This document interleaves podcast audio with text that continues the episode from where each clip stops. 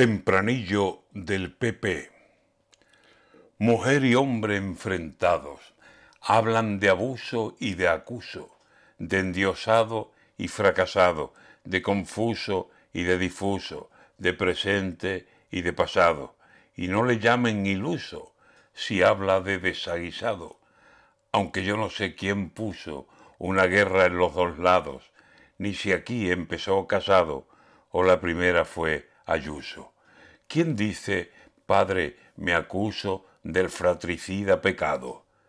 Adivinanza ligera, es de derecha y de centro, ama a España y su bandera, está en pleno desencuentro, se ha colocado guerrera, lo respetan los de fuera y lo matan los de dentro.